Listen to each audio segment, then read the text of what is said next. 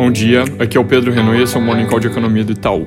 Começando de novo pela Europa, depois dos PMIs fortes para a região que saíram ontem, hoje o índice IFO, que mede confiança das empresas na Alemanha, também saiu mostrando alta forte em junho, é, subindo de 99,2 para 101,8, que é o maior nível desde 2018.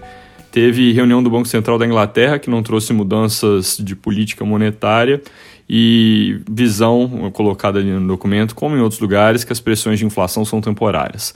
Nos Estados Unidos, hoje tem mais gente do Fed falando e, de novo, mercados vão prestar atenção, apesar de que até agora não veio nada muito novo. Fora isso, hoje tem dados de encomendas de bens duráveis de maio, pedido de seguro de desemprego, como toda quinta-feira. PMIs que saíram ontem referentes a junho vieram com resultados ambíguos, leve alta na indústria alguma queda em serviços, mas em níveis ainda muito altos, indicando um quadro favorável. Aqui no Brasil, mais um dia com política monetária em foco. O Banco Central acabou de divulgar o relatório trimestral de inflação, que sempre traz estudos interessantes e que a gente comenta mais em detalhes um pouco mais tarde em relatório divulgado no nosso app site Itaú Análises Econômicas.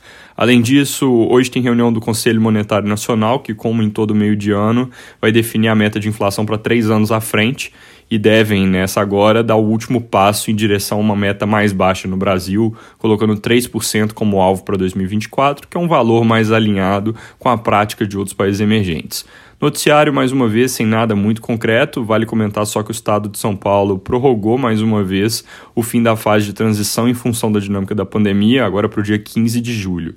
Também chama atenção que o Brasil ontem bateu recorde de novos casos, mas aqui é importante destacar que o número foi inflado pela incorporação de registros atrasados de dias anteriores, e ainda mais importante é notar que, mesmo com alta de casos, a curva de óbitos no país como um todo segue bem contida, recuando de forma meio errática, mas mesmo assim recuando e com vacinação avançando, é, esse deve continuar sendo o caso. O Brasil hoje tem cerca de 32% das pessoas cobertas com primeira dose, população idosa já praticamente toda vacinada, uma boa parte com duas doses.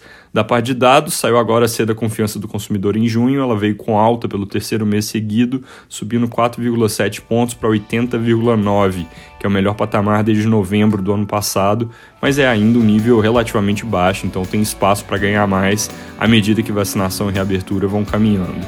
Componente de expectativa subiu bem mais que o de situação atual, 11 contra 3 pontos, mostrando exatamente esse espaço para melhora adicional caso as coisas evoluam como esperado. É isso por hoje, bom dia!